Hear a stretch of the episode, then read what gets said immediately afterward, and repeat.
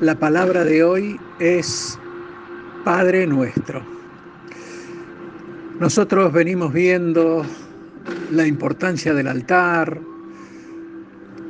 el sacrificio que hay que hacer en el mismo, venimos viendo la importancia de la oración, el poder que tiene, vimos cómo la oración cambió las circunstancias de Javes, que fue concebido con dolor, en sufrimiento, y el Señor cambió todas estas circunstancias.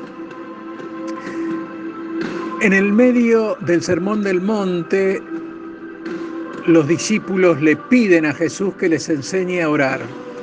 Y Jesús les enseñó un esquema de oración a lo que nosotros denominamos el Padre Nuestro.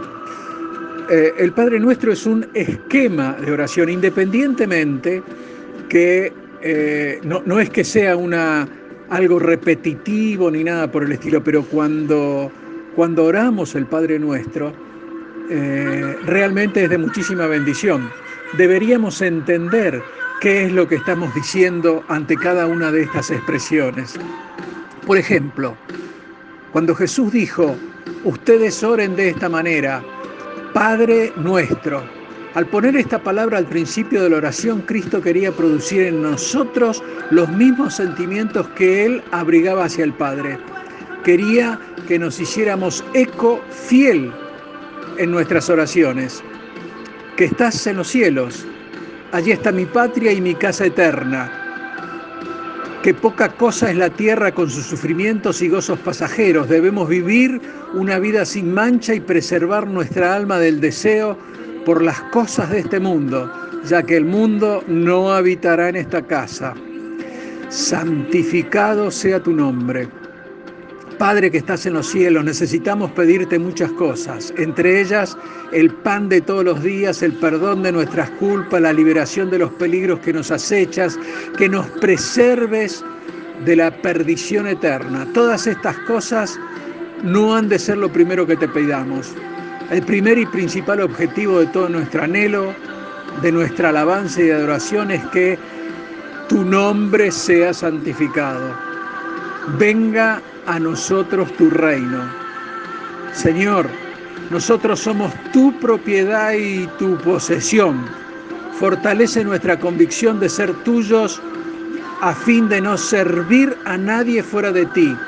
No permitas que el espíritu del mundo reine en nosotros. Pósate en los corazones de los hombres para que lleguen a ser coherederos de Cristo en tu reino venidero y eterno hágase tu voluntad. Hay una voluntad de Dios que el hombre tiene que cumplir con sus obras. Repito, que el hombre tiene que cumplir con sus obras. Y hay otra que debe respetar y sufrirla con paciencia. De ahí que esta petición contiene, primero, el sincero propósito de cumplir la voluntad de Dios. Segundo, la generosa resolución de aceptar todas las disposiciones del Señor, aún las más pesadas y dolorosas, con plena sumisión y entrega de nosotros mismos, en la tierra como en el cielo. En el cielo ya no habrá más desobediencia, ni murmuración, ni vacilación en el cumplimiento de su voluntad. Allí todos querrán hacer lo que Dios quiere y lo harán con amor. En las tres primeras peticiones está el punto central del Padre Nuestro. Y cuanto más ellas llenen nuestra vida, más fuerza tendrán ante Dios las siguientes peticiones. Y las siguientes son, danos hoy nuestro pan de cada día. Bajo el concepto de pan de cada día, entendemos en primer término los bienes materiales y espirituales que necesitamos para la vida terrenal. Observemos que cuando las peticiones anteriores se refieren al cielo, la tierra y la eternidad, esta es para el día que pasa y al pan que necesitamos. Perdona nuestras ofensas, como también nosotros perdonamos a los que nos ofenden. El perdón de los pecados es la necesidad más urgente del género humano.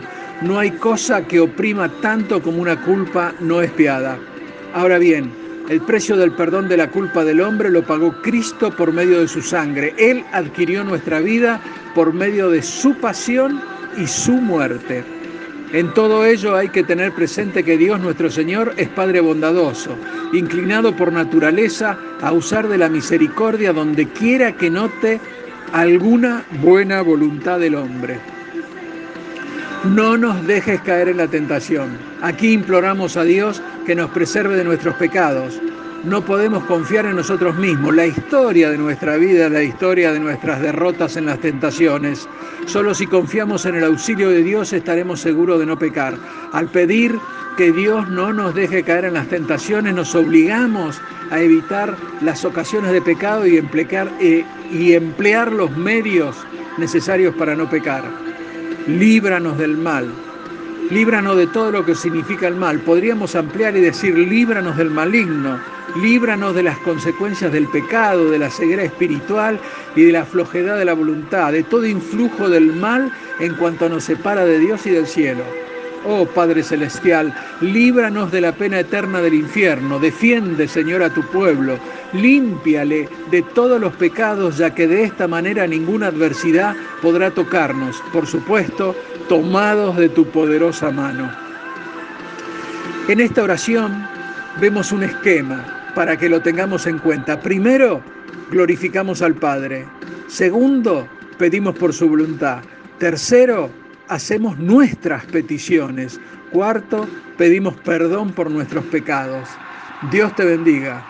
Amén.